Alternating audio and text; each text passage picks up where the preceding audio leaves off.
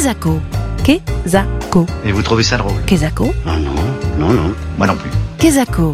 Marine Gabory, Mathilde François. Sur Sun.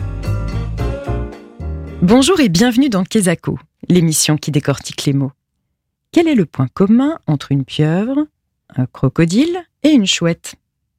Alors, Marine hmm Tu donnes ta langue au chat? Allez, le chat qui pourrait d'ailleurs aussi venir compléter cette liste. Eh bien, ce sont tous des animaux nyctalopes. Mais alors, qu'est-ce que c'est la nyctalopie? Eh bien justement, on est allé vous demander si vous le saviez. Est-ce que vous savez ce que ça veut dire nyctalope? Euh, un rapport sexuel peut-être, mais en tout cas je saurais pas du tout ce que c'est. Nyctalope? Euh, non, je ne la connais pas, je crois. Enfin, j'ai déjà entendu, mais bon, c'est pas très gentil. Euh, moi, je l'ai jamais trop utilisé euh, dans un terme gentil. Pour moi, c'est comme un peu nique ta mère, mais euh, un peu nique fallope, quoi. Bah ça m'évoque Nick, euh, Nick Salope, je sais pas moi. Ça fait une insulte un peu. Bref, voilà, mais moi, j'utilise dans mon milieu d'amis, mais c'est un autre problème. Retour en studio avec Marine Litou, chargée d'études environnement en agence d'urbanisme et cofondatrice de Cuicui, un fanzine d'exploration du vivant qui est né à Rennes cette année. Bonjour Marine. Alors, un animal nyctalope, Kezako Bonjour. Alors, un animal nyctalope, c'est un animal qui a la faculté de voir dans l'obscurité et qui a une vision crépusculaire ou nocturne. Donc, il s'agit pour la plupart de- des animaux qui ont des mœurs nocturnes, c'est-à-dire qu'ils vont être majoritairement actifs pendant la nuit. Et donc, éty- étymologiquement, il s'agit d'un mot qui est issu du grec noctalops, qui est composé donc de noctos, la nuit, et de ops, la vision. Et euh, historiquement, il a signifié aussi bien euh, qui voit bien la nuit que qui ne voit pas la nuit, jusqu'à se fixer sur le fait de voir dans l'obscurité. Donc ces animaux sont par exemple euh, pour les oiseaux les rapaces nocturnes, comme les chouettes, les hiboux. Euh, on va aussi avoir la plupart des mammifères, donc comme les, les renards, les hérissons, mais aussi les micro-mammifères comme les musaraignes, les campagnols, euh, les mustélidés, donc les belettes, les fouines, le blaireau. Mais ça va être aussi nos animaux domestiques, comme tu le disais tout à l'heure, donc les chats et dans une moindre mesure les chiens. Et d'où est-ce qu'il vient ce secret de la vision nocturne chez les animaux? Est-ce qu'ils voient en couleur ou ils voient en noir et blanc la nuit? Alors la nuit, les animaux nyctalopes ne voient pas les couleurs, mais ils perçoivent uniquement la forme des objets par différence de luminosité. En fait, ils vont percevoir les contrastes de manière globale, euh, mais ils vont plutôt voir en noir et blanc. Donc cette faculté, elle leur vient de trois éléments qui sont liés aux yeux. Euh, en premier lieu, la pupille. Euh, on va avoir chez les animaux euh, nyctalopes un grand rayon d'ouverture de la pupille. Donc c'est par exemple chez les chats, en pleine journée, vous allez voir simplement un trait. Et euh, dans la nuit, il va avoir l'œil tout noir, donc il va grossir sa pupille pour capter un maximum de lumière et la refermer pour la protéger quand c'est très lumineux. Dans un deuxième temps, on a les récepteurs qui sont sur la rétine. Donc la rétine, c'est la membrane qui tapisse le fond de l'œil. Elle va avoir sur elle plusieurs récepteurs qui envoient des signaux électriques au cerveau. Et donc ces récepteurs, ils sont de deux types. On a les cônes et les bâtonnets. Les cônes, euh, ils vont servir à avoir une vision très précise, une vision des couleurs, mais ils ne s'activent que le jour. Et les bâtonnets, euh, ils vont permettre une vision plus globale, mais ils s'activent aussi la nuit, donc ils sont assez intéressants pour les nocturnes. Et c'est pour ça qu'on va retrouver plus de bâtonnets chez les animaux nocturnes. À l'inverse, on va retrouver des, plus de cônes sur les très bons chasseurs de jour, par exemple comme les aigles royaux, eux ont plein de cônes pour avoir une vision très très précise. On a un troisième élément qui va leur permettre de voir la nuit pour certains, euh, comme les chats par exemple, c'est le tapetum. En fait, c'est une couche réfléchissante qu'on a sur euh, la rétine, dans le fond de l'œil, euh, qui va permettre de capter en fait les rayons de lumière qui passent à côté de la pupille et de les réfléchir pour avoir un maximum d'informations lumineuses. Et c'est ce qui fait, comme du, du fait que ce soit réfléchissant, qu'on voit par exemple très bien les yeux des chats quand on y passe dans les phares d'une voiture. Et pourquoi les animaux développent ça? Qu'est-ce que ça leur permet comme compétence en fait? Pour commencer, dire peut-être que l'activité nocturne des animaux, en fait, c'est essentiellement lié à une adaptation à nous les humains. En fait, ils vont vivre la nuit essentiellement pour nous éviter. Euh, ensuite, euh, cette vision noc- nocturne qu'ils ont pu développer, elle leur sert avant tout évidemment à se repérer dans l'espace, dans l'obscurité. Elles vont aussi leur permettre euh, de repérer les prédateurs par perception justement des contrastes de couleurs. C'est par exemple pour ça que quand on fait de l'affût, on se dit qu'il faut se cacher, le visage pour éviter qu'ils voient le contraste entre la peau et les habits. Et euh, évidemment, ça va leur servir aussi pour chasser. Euh, mais c'est généralement pas le sens qui est le plus mobilisé par les animaux pour chasser. Euh, parce que par exemple, pour le renard, l'odorat va être beaucoup plus important. Pour la chouette effraie, euh, c'est la louis qui va être beaucoup plus importante. Alors, quand on a préparé l'émission et qu'on parlait des animaux nyctalopes, un des premiers euh, animaux qui nous venait en tête quand on pensait à des animaux qui vivent la nuit, c'était la chauve-souris. Et en fait, on a découvert que c'était pas son sens le plus essentiel. Mais alors, comment est-ce que euh, la chauve-souris, elle, se, repère dans le noir finalement? Alors, effectivement, lorsque la lumière est suffisante, les chauves-souris se repèrent grâce à la vue, comme nous, mais dans l'obscurité, elles ne voient quasi rien. Donc, elles ont développé une euh, technique alternative qu'on appelle l'écolocation. Et donc, l'écolocation, euh, ça fonctionne grâce à des ultrasons qui sont émis par l'animal, soit par euh, le nez, chez les rhinolophes, qui ont euh, une, ce qu'on appelle une feuille nasale, c'est des chauves-souris un peu particulières, vous pourrez regarder, soit par la gueule, ou soit par les deux, chez, chez d'autres espèces de chauves-souris, par exemple chez les oreillards, qui sont des chauves-souris très mignonnes, vous pourrez essayer de les regarder. Euh, et donc, elles émettent ces ultrasons, euh, donc euh, soit nez, gueule ou les deux, qui vont se répercuter, par exemple, sur un mur, sur une proie, sur des branches, donc qui va leur permettre à la fois de s'orienter et de chasser. Donc, on peut dire que la chauve-souris voit en fait avec ses oreilles.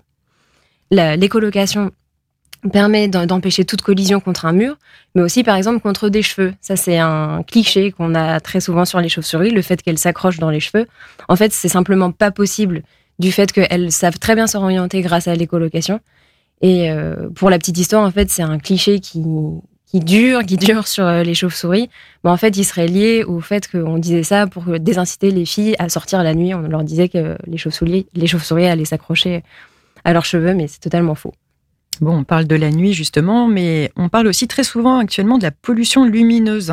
Est-ce que la lumière de nos villes, de nos routes, ça vient justement perturber l'activité des animaux? Oui, très nettement, ça, perturbe leur activité euh, selon plusieurs effets euh, qui sont liés soit euh, à l'attraction que va avoir la lumière pour ces animaux, soit à la répulsion de la lumière, ou ça va aussi venir modifier leur cycle biologique. Donc on a cette modification du, du rythme circadien des espèces. Donc le rythme circadien, c'est le rythme sur une journée de 24 heures.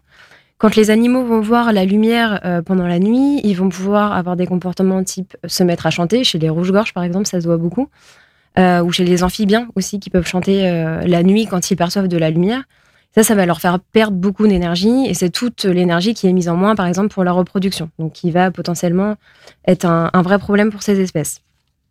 Ensuite, on a les effets qui sont liés à la répulsion de la lumière, donc ce qu'on va appeler l'effet barrière.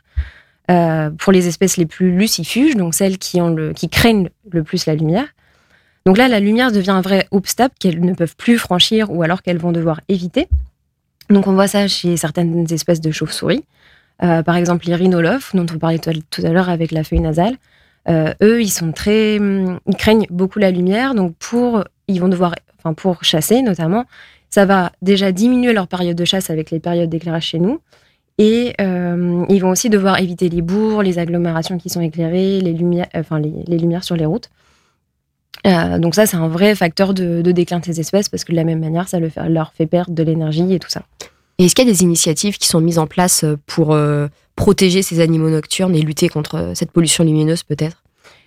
De plus en plus d'agglomérations mettent en place des réflexions sur euh, leur trame noire. Donc, c'est-à-dire qu'elles vont travailler à identifier et maintenir un réseau de- d'espaces qui ne sont pas éclairés et qui va permettre de garder des corridors écologiques fonctionnels. Donc, corridors écologiques, c'est-à-dire des espaces sur lesquels euh, les espèces vont pouvoir euh, développer leur cycle de vie euh, sur un territoire et, et puis pouvoir se déplacer tout simplement de manière continue. Donc, pour mettre, cette en œuvre, pour mettre en œuvre cette trame noire, euh, ou en tout cas réduire le phénomène de, de pollution lumineuse, on va avoir plusieurs leviers. Déjà le moment, quand est-ce qu'on éclaire? Est-ce qu'on éclaire toute la nuit? Donc, En général, non. On va essayer de notamment avoir des périodes d'extinction au cœur de la nuit. On va agir aussi sur l'endroit. Où est-ce qu'on éclaire? Quelle rue on éclaire? Quel quartier on éclaire? Là, ça va se travailler en concertation avec les habitants, savoir où est-ce qu'on peut éclairer ou éteindre. Mais aussi, ça va être de manière plus ponctuelle. Par exemple, sur les monuments historiques, on va sur les églises notamment, on a pas mal de- d'espèces qui nichent dans les clochers, notamment la chouette effraie, qui s'appelle aussi l'effraie des clochers, euh, ou les chauves-souris. Donc on va éviter d'illuminer ces, points-là en particulier. Et euh, le, troisième, élément, ça va être la manière dont on éclaire. Euh, donc on va jouer sur les caractéristiques plus techniques de l'éclairage. Euh, où est-ce qu'on éclaire? Est-ce qu'on éclaire vers le ciel? Surtout pas, on, éclaire plutôt euh, vers le sol. Euh, sur la température de la couleur d'éclairage, sur le niveau d'éclairage aussi. Donc ces, ces éléments permettent de travailler la trame noire, mais aussi de participer aux enjeux de transition énergétique pour les collectivités. Alors Marine, on le disait en introduction, tu es la cofondatrice d'un fanzine Cuicui, euh, dont le premier, euh, voilà, le premier fanzine est sorti au printemps 2023. C'est quoi Cuicui Alors QQI, c'est un fanzine, donc, comme tu as dit, d'exploration du vivant. C'est euh, un objet qu'on a voulu créer pour parler des espèces qui sont sur notre territoire, donc en l'occurrence la Bretagne, le Grand Ouest, et qui sont présentes par saison. Donc c'est pour ça que sur le premier numéro, on a travaillé sur le printemps. Là, euh, à venir fin novembre, petit spoil, euh, à la fin novembre, on va sortir le QQI d'hiver. Et donc l'idée de QQI, c'était de parler de- des espèces de notre territoire, mais sur un mode plus euh, artistique, plus ima- imaginatif, plus créatif, pour euh, parler de récits sur, le, sur les espèces euh, qui, qui sont sur notre territoire. C'est quoi vos profils dans l'équipe de Cuicui Alors, dans QQ, on a des écologues, euh, donc des gens qui sont spécialistes des espèces, des milieux, de leurs interactions. Et on a plutôt des gens qui sont artistes, donc illustrateurs, illustratrices, euh, qui ont contribué, euh, qui ont contribué à QQ. Et puis on a des personnes dont c'est pas du tout le métier, mais qui aiment écrire ou qui aiment dessiner et qui contribuent plus ponctuellement euh, au fanzine. Eh bien, le rendez-vous est pris pour euh, le Cuicui d'hiver fin novembre. Merci beaucoup Marine pour euh, ces réponses éclairantes, c'est le cas de le dire. Et pour clore cette émission, on reste sur une ambiance nocturne avec le titre Ennui du groupe nantais Vidéo Club qui est sorti en 2021.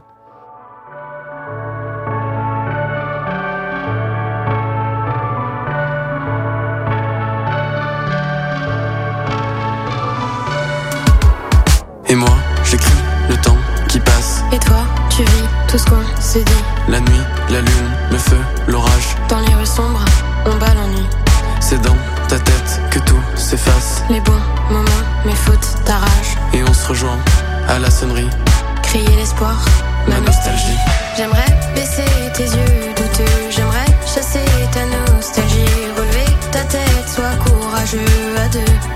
On est plus fort que l'ennui. J'aimerais baisser tes yeux douteux. J'aimerais chasser ta nostalgie. Relever ta tête, sois courageux à deux. On est plus fort que l'ennui.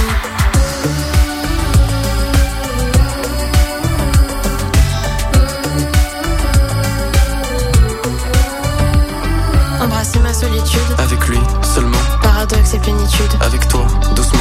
Parcourir la ville, Dans la nuit, le vent. allongé, immobile. Combattre le temps. Grimper, courir, Avec toi, fuyant. sauter, danser, Dans la pluie, souvent.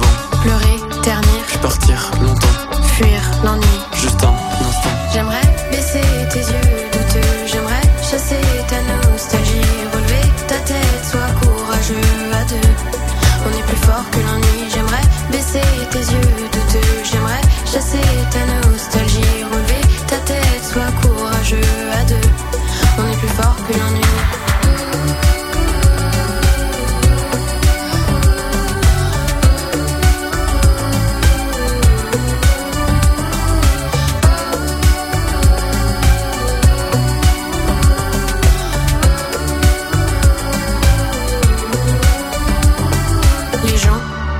te Tout devient gris.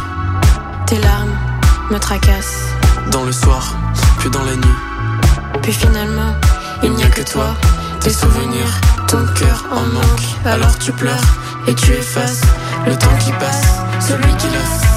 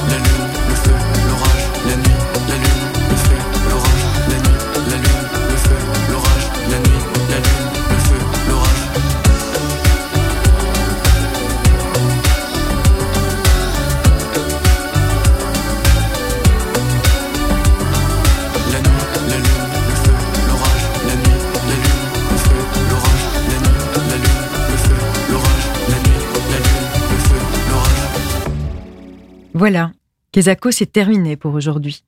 Mais promis, on se retrouve dans 15 jours avec un nouveau mot à tourner, à retourner et à décortiquer.